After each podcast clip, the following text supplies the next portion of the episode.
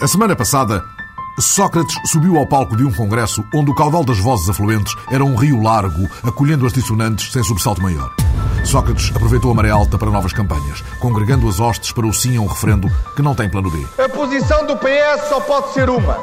Só aprovaremos a lei se o sim tiver mais votos que o não. Basta-nos um voto mas é preciso esse voto. A mais crítica das vozes socialistas no Congresso fez bloco com o líder, anotando um mas. Eu vou estar com José Sócrates, ao lado de José Sócrates, na campanha pela despenalização da interrupção voluntária de gravidez.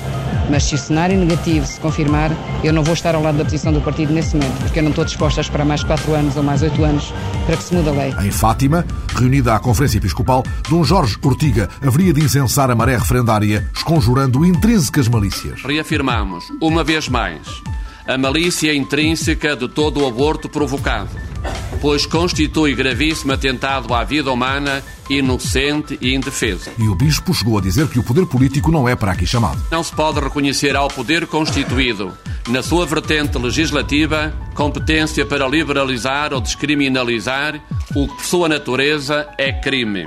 Nenhuma lei positiva pode transformar em não mau ou em bom o que é mau em si mesmo. Dom Jorge, mais adiante na semana passada, explicou que a Igreja não vai interferir na campanha, mas não abdica de pensar em voz alta.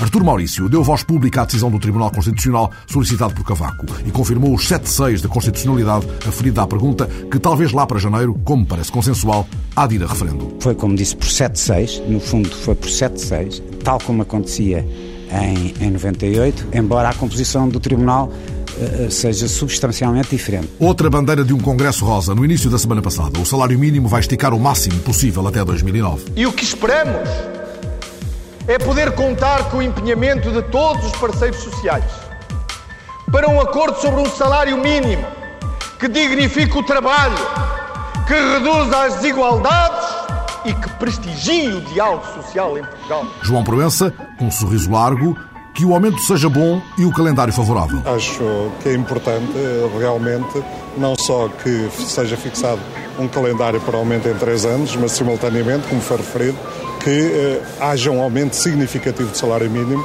tenha nomeadamente eh, presente que o salário mínimo perdeu o poder de compra nos últimos anos e, portanto, que agora, para além do aumento da inflação e da produtividade, deve ser refletido também a perda verificada em anos anteriores. Já a Carvalho da Silva, à boca do Congresso, de novo, nem o mínimo sinal. Não há nada de novo, vamos ver o, o conteúdo, porque o anúncio não significa em si nada. Fez-se a semana de um rompimento da maioria que governava Lisboa. Carmona acusou Maria José Nogueira Pinto de falta de lealdade. A resposta veio acesa, já com o acordo rasgado, enquanto o Presidente lançava pontos para a oposição. Venha o diálogo e venham acordos pontuais. Sabe que eu sempre disse na campanha eleitoral, como depois da minha de posse, que eu sou uma pessoa que gosto de consensos, gosto de alargar a base governativa a todas as pessoas que queiram, a todas.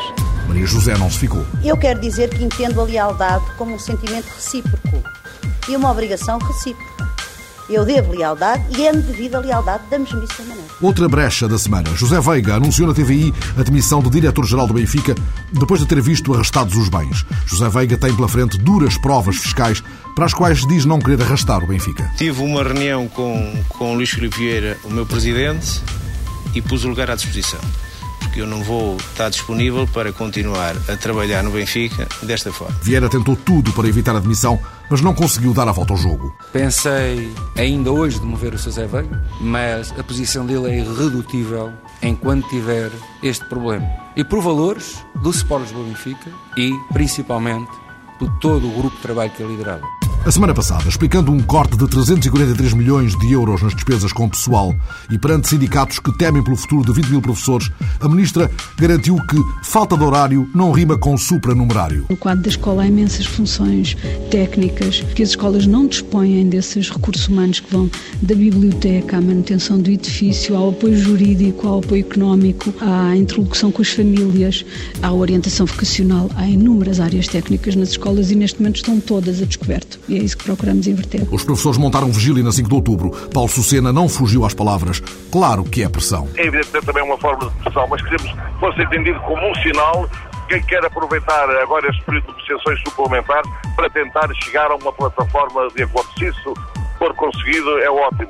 Se o Ministério se mantiver na, na mesma posição de grande interferência, clima de, digamos, de conflitualidade mantém-se, de outra forma, os 14 sindicatos reunirá no próximo dia 23 para fazer uma análise da situação e perspectivar o futuro. O Tribunal de Contas acusou o Tesouro de pagamentos na casa dos 374 milhões de euros em 2005 sem inscrição orçamental. O Tribunal de Contas vê nisto uma completa desorçamentação. E Teixeira dos Santos, qual desorçamentação?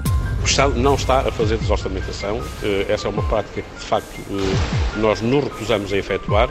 Eh, eu desconheço qual é a situação ou quais são as situações que eventualmente estejam a ser, estejam a ser invocadas. Eu não vou comentar aquilo que desconheço neste momento. Agora, o que o Governo não faz é desorçamentação, isso posso lhe garantir. Mas a oposição não perdoou. Diogo Feio falou em estupefação crepuscular. Nós ficamos verdadeiramente estupefactos com estas notícias de fim de tarde. Ainda para mais quando estamos neste momento num processo orçamental que tem sido, pelo Primeiro-Ministro de Portugal, apresentado como um exemplo de credibilidade.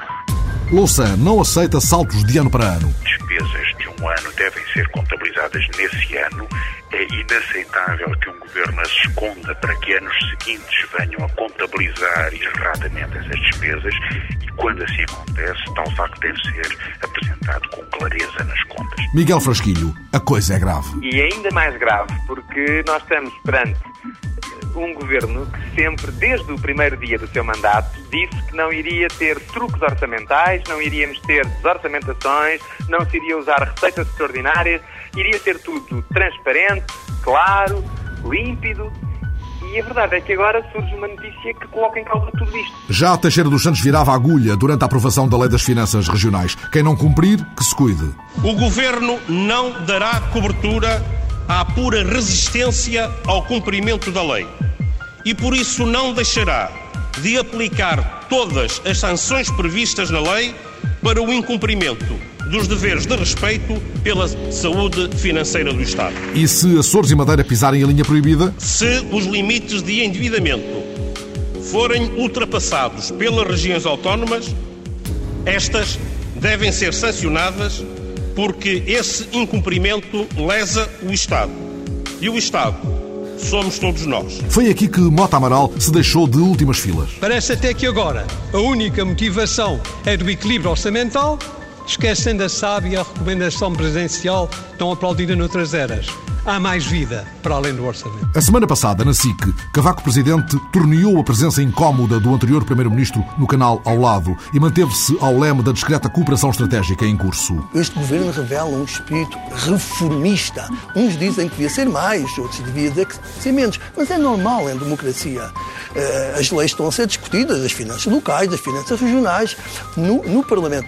Eu, neste momento, os portugueses podem, e eu direi, direi sempre a verdade aos portugueses, é, nós estamos a fazer naquela direção que é necessário fazer. No outro canal, Santana nada acrescentou à apresentação das suas Percepções e Realidade, um livro com muitos nomes ligados por estranhas presumidas conjugações de interesses. De um lado, Cavaco e o papel de um certo artigo no Expresso. O professor Cavaco Silva, por ação ou pelo silêncio, às vezes, naturalmente foi um protagonista muito importante deste período de que falo. E, e refiro-me ao papel que teve com muita frequência neste livro. Do outro lado, Sampaio, o respeito pessoal e o péssimo serviço. Considero que prestou um péssimo serviço ao país com a decisão que tomou, até pelo precedente que abriu no sistema de governo português, mas eu continuo a ter por ele o mesmo respeito pessoal e a consideração que é devida a quem exerceu o cargo de Presidente da República. E na entrevista a Judite Souza, Santana cortou pela raiz interpretações que não aceita sobre o papel desempenhado na crise por Durão Barroso, o qual, a semana passada, foi à Gulbenkian deslumbrar-se com o Amadeu. É um dos maiores, se não o maior pintor português do século XX, um homem que representou a vanguarda, que ao mesmo tempo muito ligado a Portugal e muito ligado à Europa e que deu um grande impulso à arte portuguesa e que está a ser redescoberto também agora no mundo, porque me parece que ainda não tem todo o reconhecimento que merece por aquilo que trouxe a arte eh, em Portugal, à Europa e ao mundo. Azinhaga, perto da Gulgã, foi o centro do mundo no dia em que Saramago fez anos. Morreu Milton Friedman, que foi Nobel de outros contos, e um congresso de editores concluiu que a maioria dos portugueses não lê um livro por ano.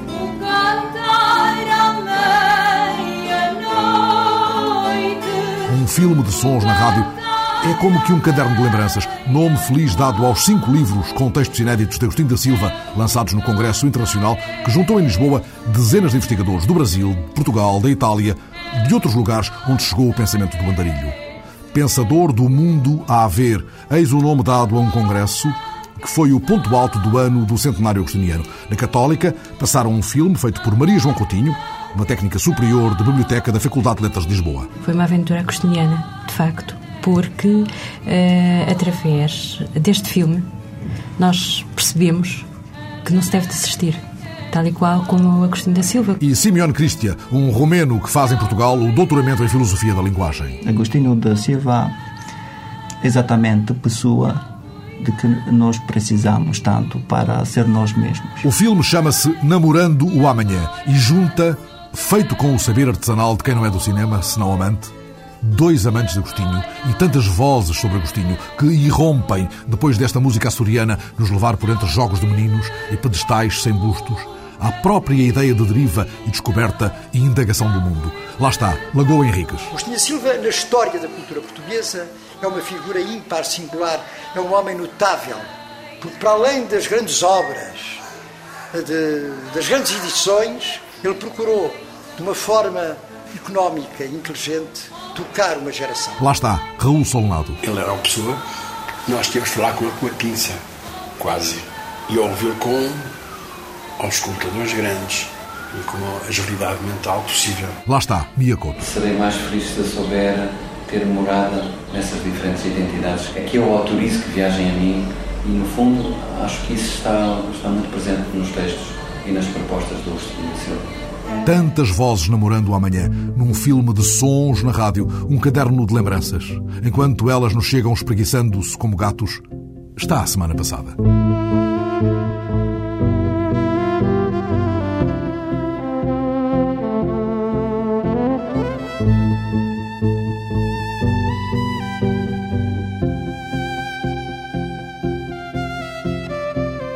Semana passada, durante a oração do Ângelus na Praça de São Pedro, o Papa falou do escândalo da fome e usou palavras muito duras sobre a necessidade de mudança do modelo de desenvolvimento global.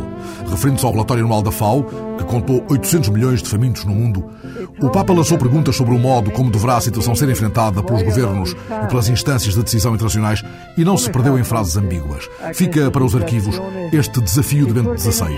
É preciso eliminar as causas estruturais ligadas ao sistema de governo da economia mundial que destina a maior parte dos recursos do planeta a uma minoria da popolação. Certamente occorre eliminare le cause strutturali legate al sistema di governo dell'economia mondiale che destina la maggior parte delle risorse del pianeta a una minoranza della popolazione.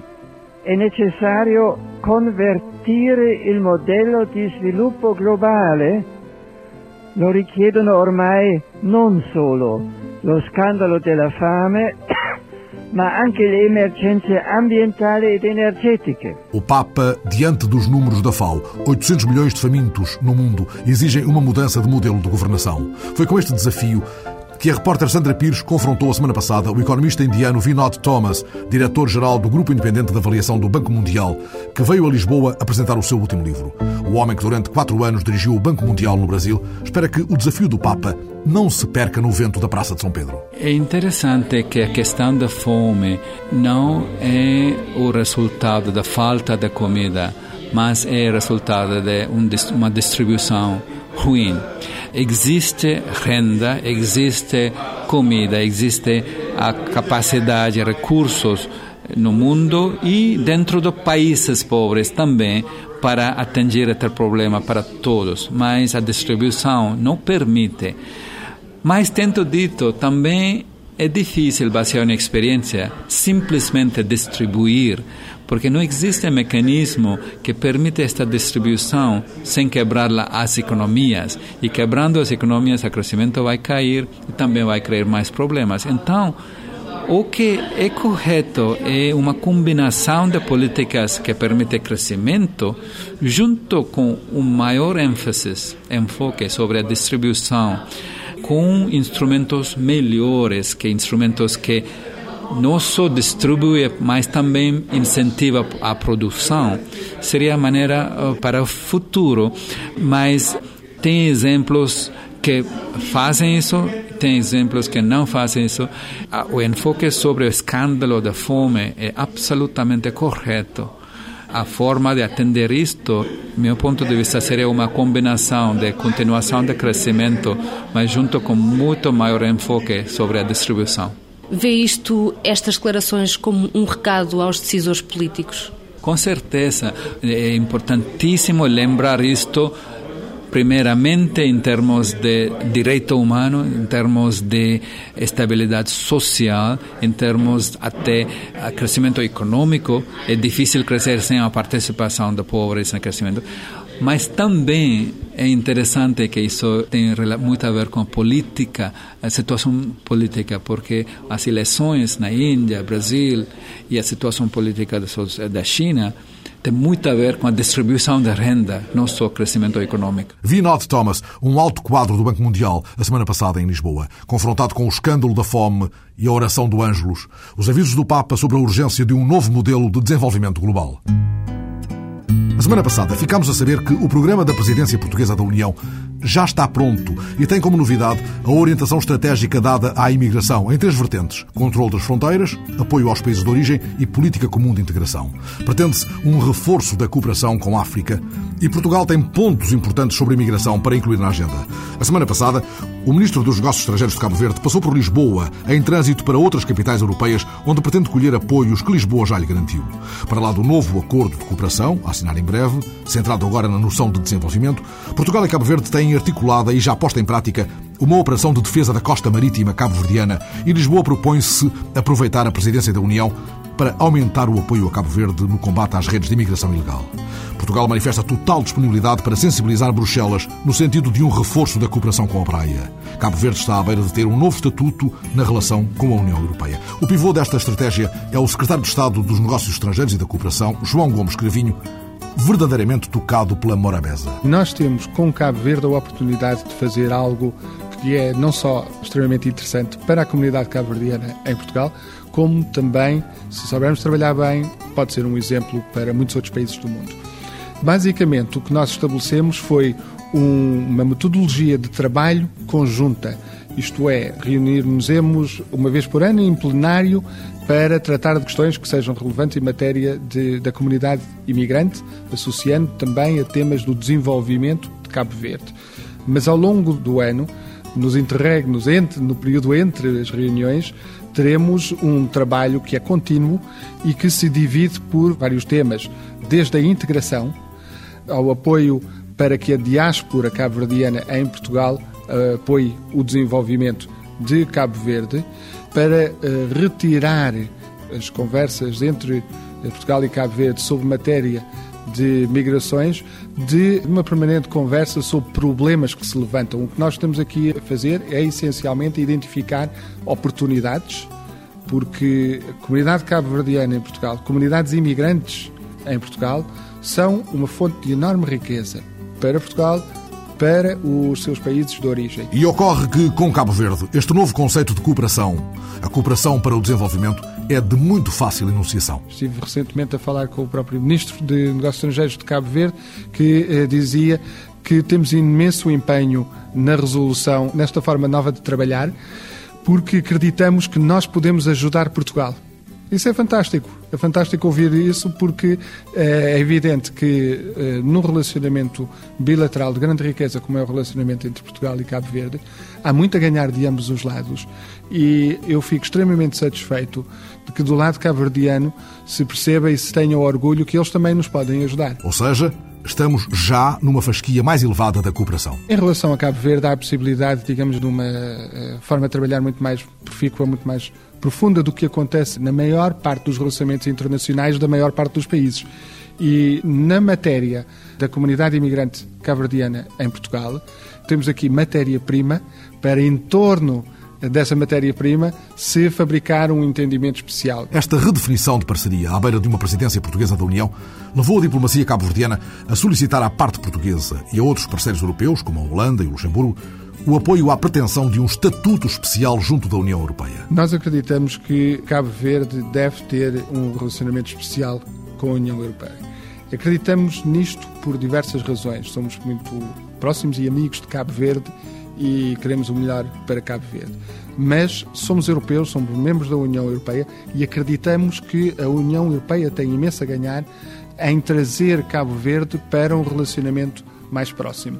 Desde logo, nós nos últimos anos, eh, muito em particular desde o 11 de setembro, mas eh, num crescendo que já dura há mais tempo, há preocupações de ordem securitária, olha-se para a geopolítica de uma forma diferente.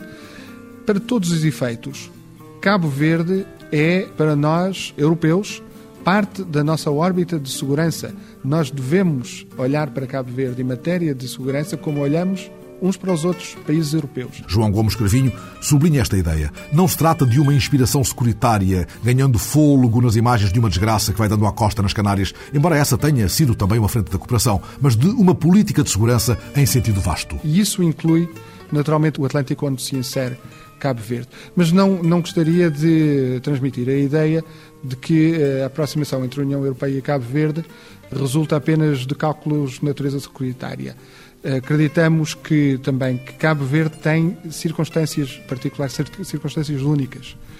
Estamos numa altura de redefinição, aliás, vai ser um dos temas fortes da presidência portuguesa, de redefinição do relacionamento de natureza comercial com os países africanos, por razões várias que têm a ver com os timings da Organização Mundial do Comércio. Ora bem, nessas circunstâncias, todos os indicadores económicos sugerem que devemos eh, procurar fazer com que o relacionamento de Cabo Verde com a União Europeia seja quase como se fosse um país europeu. Cabo Verde tem eh, circunstâncias muito próximas das circunstâncias dos Açores, da Madeira, das Canárias. E, portanto, há eh, todo o interesse em eh, aprofundar as oportunidades que existem para cooperação no âmbito da ultraperiferia da União Europeia. E vale a pena ir olhando para os mapas e lendo os números. Se olhamos para a realidade de, económica de Cabo Verde, o país tem, com a região da África Ocidental, em que está, digamos, formalmente integrada através da Comunidade Económica de Desenvolvimento da África Ocidental, CDAO, mas tem com essa região 1,4% do seu comércio ou seja, não está integrada na região da África Ocidental em matéria económica. Está, sim, integrada na União Europeia, que é esmagadoramente o seu principal parceiro comercial.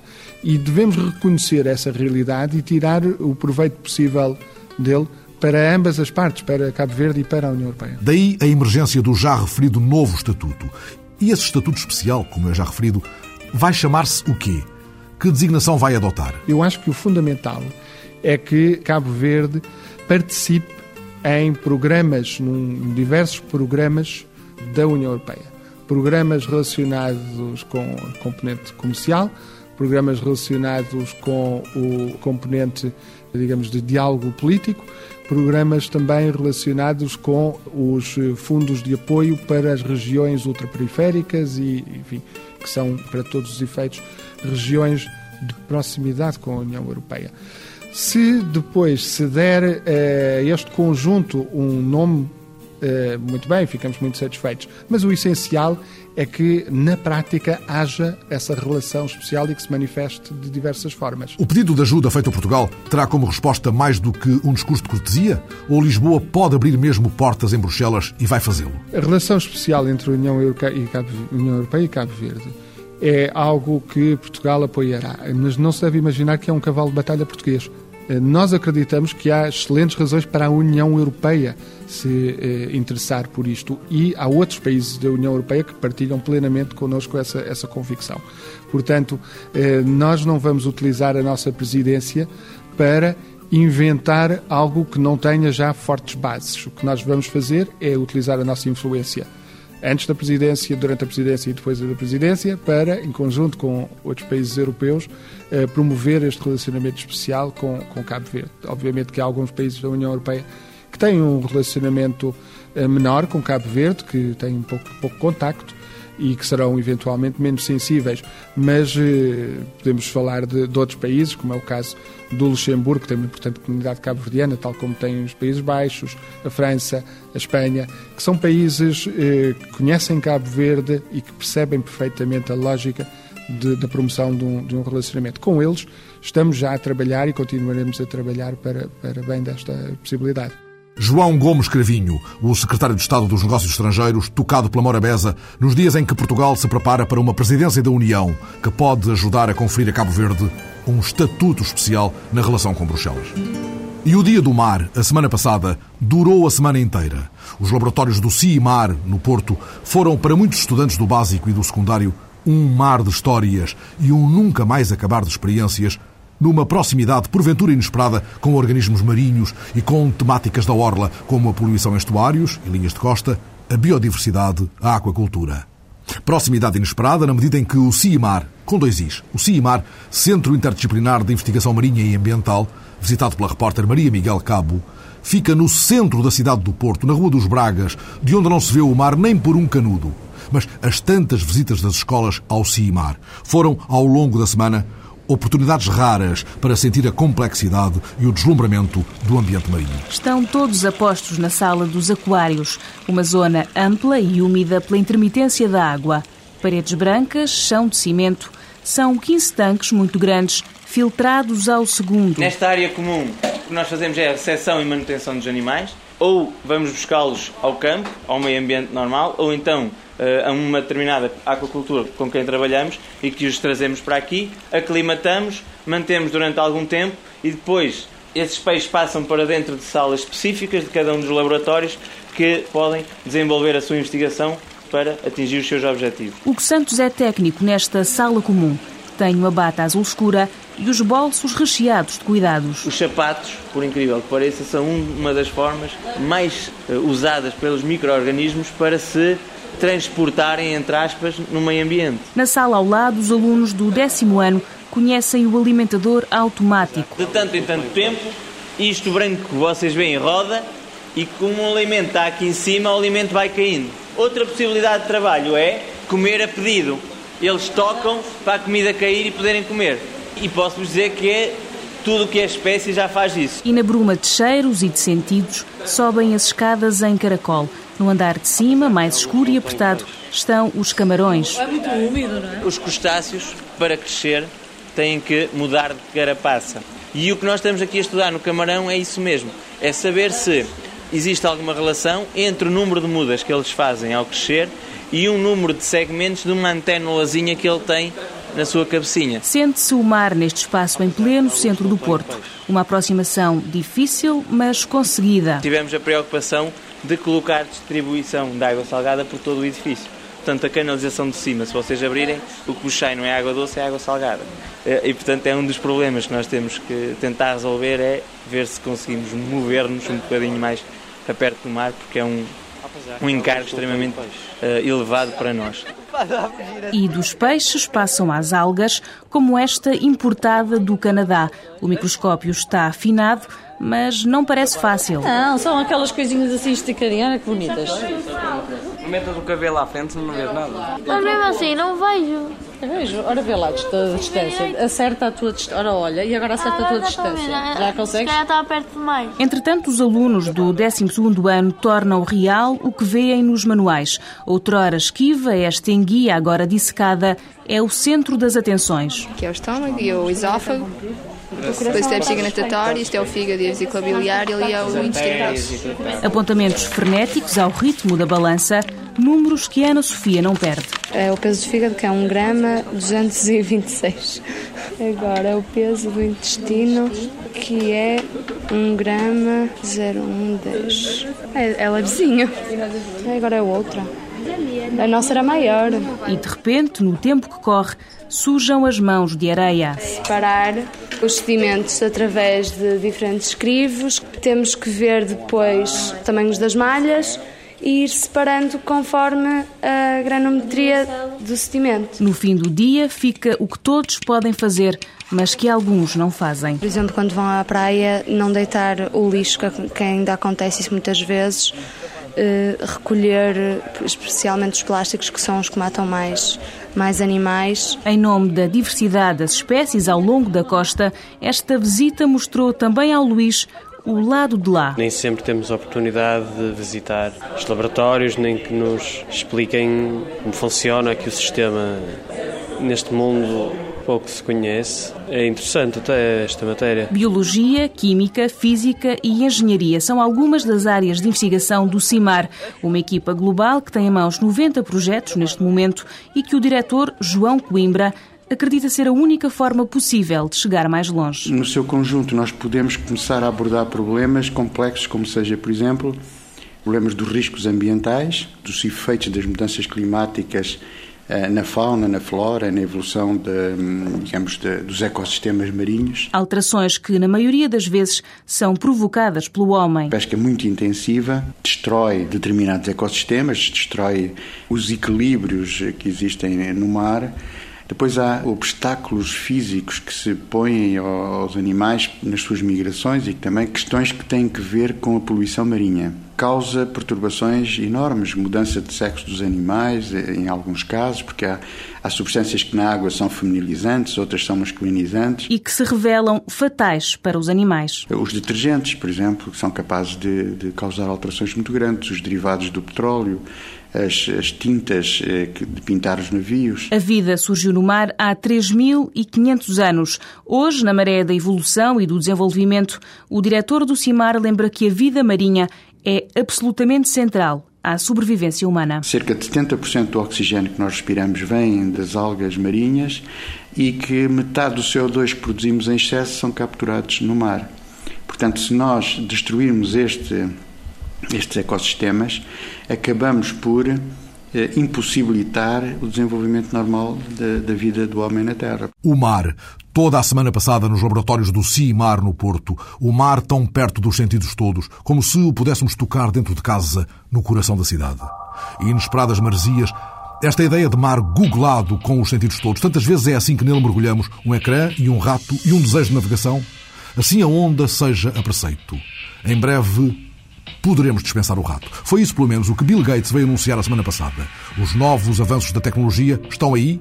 Não tarda, promete o fundador da Microsoft, poderemos dispensar o rato e o teclado. O que vai mudar é a nossa relação física com o computador, porque, como perceberemos na reportagem de José Milheiro, tudo se passará entre a nossa voz, os nossos gestos, o nosso toque e o ecrã. O que quer que aí venha supõe o fim do rato e do teclado. Todo o poder está agora no computador. Assim se vê a força do PC. Mais pequenos, mais robustos, mais rápidos e até mesmo invisíveis. Já há quem fale em poeira inteligente sensores microeletromecânicos que transmitem informação e que, espalhados numa sala, só precisam do movimento dos utilizadores para processar os dados.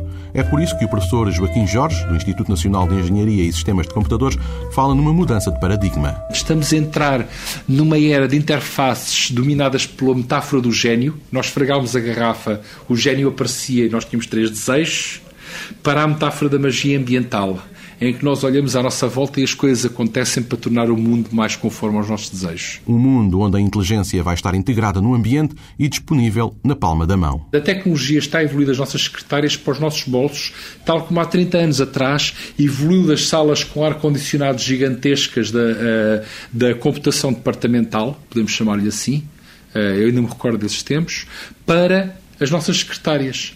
E qual é que é o passo seguinte?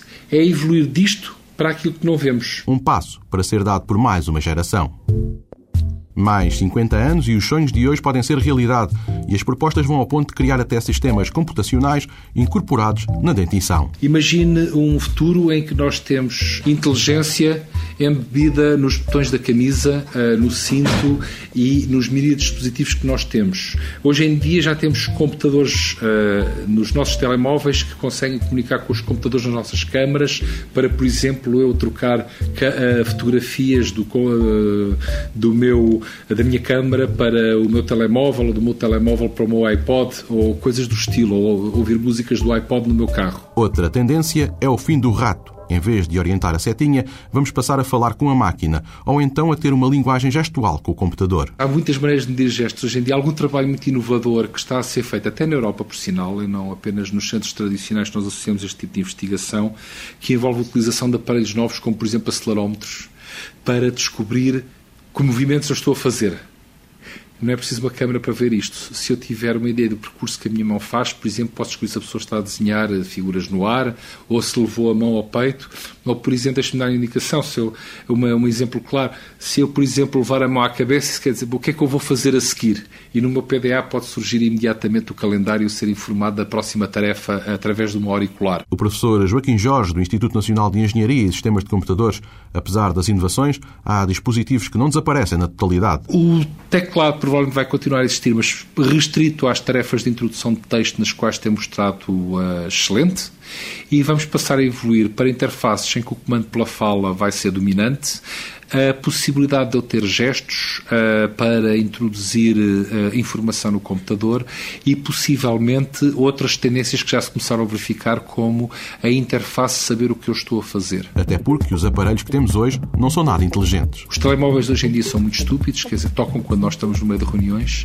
É preciso que eu me lembre especificamente para colocar o telemóvel em modo silencioso, porque o telemóvel não tem um modelo das minhas atividades do dia a dia. Deste modo, a nova geração de computadores não vai exigir uma atenção exclusiva e vai ter um melhor nível de gestão do diálogo com o utilizador. O nosso telemóvel, o nosso computador vai saber que nós estamos em reunião e, portanto, não vai uh, bombardear-nos com apitos sonoros ou com uh, mensagens irritantes numa altura em que nós precisamos ter nossa atenção concentrada noutra, noutra tarefa qualquer. Pelo contrário, os computadores, os novos computadores com estas interfaces novas vão estar atentos àquilo que as pessoas fazem e vão ter um modelo razoavelmente sofisticado daquilo que nos prende a atenção agora. Apesar das novidades, o utilizador vai ter que aprender a utilizar as novas máquinas, mas os processos de adaptação são bidirecionais, tal como aconteceu em toda a história da tecnologia. Hoje em dia é dominante a utilização de telefones móveis com SMS. Ora, os jovens adaptaram-se a escrever, e não só os jovens, todos nós nos adaptamos de uma forma ou de outra a alterar a entrada de texto deste, uh, uh, deste teclado espaçoso e com um, cento e tal teclas para uma coisa que tem 10 teclas para fazer mais ou menos o mesmo efeito. Aliás, tanto nos adaptamos que há quem diga que o nosso dedo funcional já passou em grande medida a ser o polegar em vez do indicador. As pessoas já usam o polegar para outras tarefas se não introduzir texto nos telemóveis, como acender e apagar interruptores e uma série de tarefas que antigamente estavam disponíveis para o, o dedo indicador. Portanto, a resposta é essa. Nós fazemos tecnologia à nossa imagem e adaptamos à tecnologia quando percebemos que uh, essa é uma forma mais eficiente de operarmos com as máquinas. O professor Joaquim Jorge, do INESC, o Instituto Nacional de Engenharia e Sistemas de Computadores, um simples olhar pode levar as novas máquinas a realizarem as tarefas, máquinas que vão ter processadores do tamanho de um grão de areia. O ínfimo superlativo. O mundo ainda mais ao alcance da mão, pois mais vasta que o mundo é tantas vezes a palma da mão. A palma da nossa mão que aprende os novos gestos, as novas ordens de comando, enquanto na paisagem antiga, no que permanece em redor, na eternidade de pedra tocada pelo sopro dos deuses, outros gestos insinuam uma possibilidade de harmonia, um sentido, uma ordenação do mundo. Por aí faz o seu caminho a proposta do arqueólogo Luís Fontes, professor da Universidade do Minho, que, na conversa com a repórter Maria Miguel Cabo, abriu o mapa do que apetece chamar uma arquitetura de arcebispos. O objetivo é pôr Braga no mapa internacional da arquitetura cristã antiga. É este o mote do documento enviado à Arquidiocese de Braga, à Câmara Municipal e também ao IPAR. O arqueólogo e docente da Universidade do Minho, Luís Fontes, lembra os argumentos maiores deste desafio. Primeiro é que, facto, existem em Braga um conjunto de monumentos religiosos cristãos antigos únicos, notáveis do ponto de vista hum, do seu modelo de arquitetura. É um conjunto com quatro edifícios, eh, constituem, do ponto de vista hum, da arquitetura cristã antiga, exemplares de referência internacional. O segundo é que Braga tem como referente da sua identidade cultural esta questão da matriz cristã. Edifícios conhecidos do público, mas também alguns monumentos que permanecem na sombra. Desde logo a sede Braga. No subsolo da sede Braga, sob a cripta da Capela Mor, estão as ruínas da primeira, eh, digamos, basílica eh, da sede Braga, capital ainda romana, porque está datada dos séculos IV, século V. Depois temos na Santa Marta da Salperra um grande edifício de plano basilical também, datado do século V. temos em Dume a Basílica do São Martinho de Dume do século VI, que é uma das mais eh, notáveis eh, igrejas do século VI da Península Ibérica.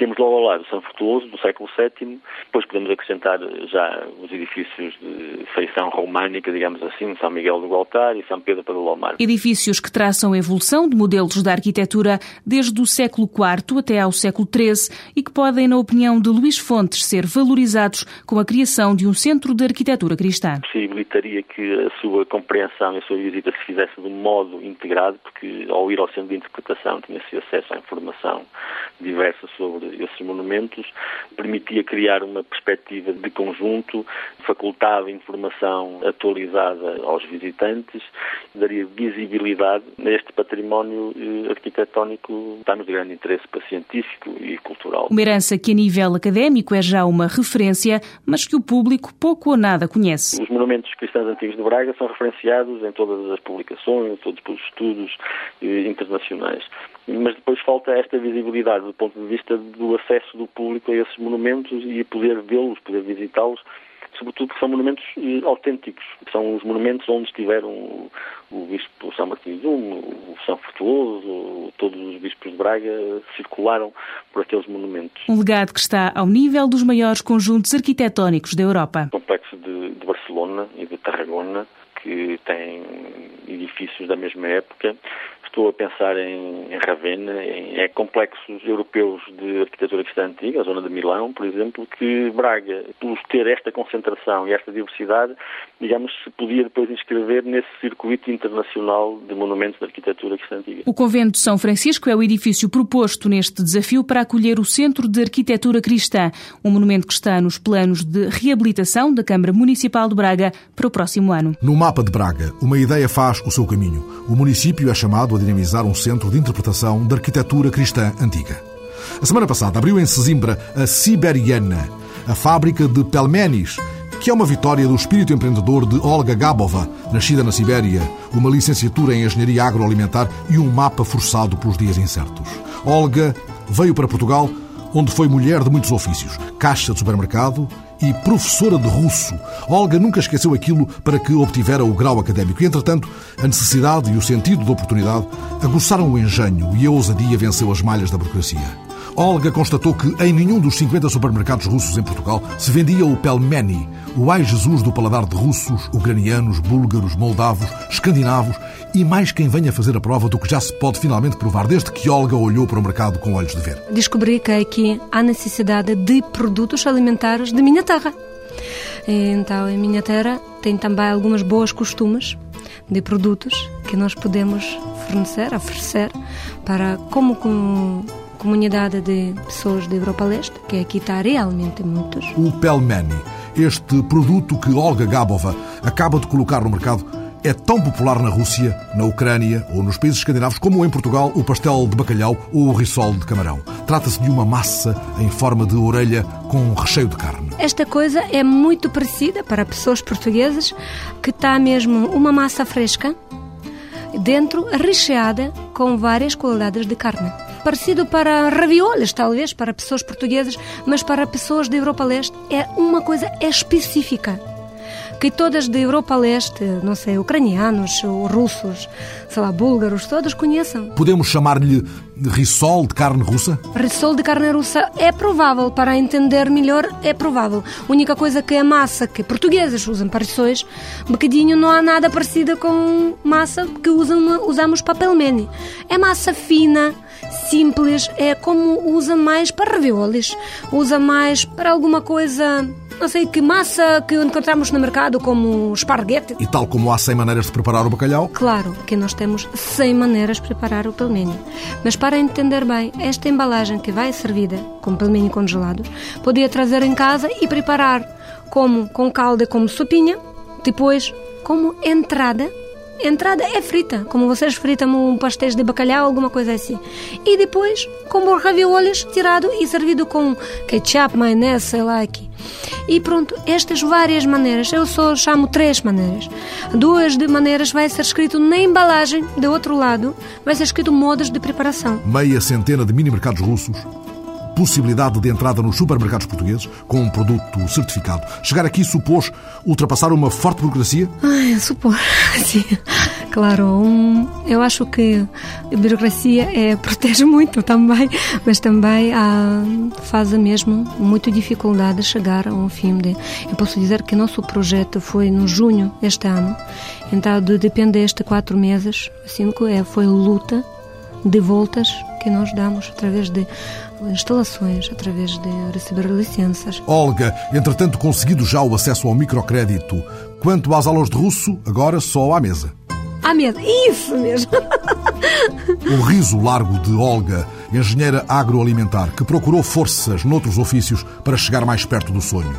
A primeira fábrica de pelmenis em Portugal abriu as portas em Sesimbra a semana passada. A semana em que um dos mais duros de Hollywood, Jack Palance, que foi boxer, guarda-costas e até jornalista antes de começar a fazer de vilão, psicopata, morreu em sossego na cama, aos 87 anos, rodeado da família. Palance, na verdade, Walter Palanuik, era filho de imigrantes ucranianos. Quantas vezes na Pensilvânia, onde nasceu, terá ele provado o intenso sabor do pelmeni? Outra figura de culto, Mário Merola, tinha 72 anos. Foi considerado em Itália o rei da canção napolitana clássica. Em jovem, trabalhou nas docas, em Nápoles. Os colegas gostavam de o ouvir cantar. Começou a ter sucesso nos anos 60, gravou centenas de canções famosas e chegou a entrar em alguns filmes. A sua fama cruzou o mar e fez muitos espetáculos para os imigrantes italianos nos Estados Unidos. Mas não há notícia de que se tenha cruzado com o tipo de nariz amassado que fazia papéis de vilão, exceto a semana passada no rodapé dos obituários.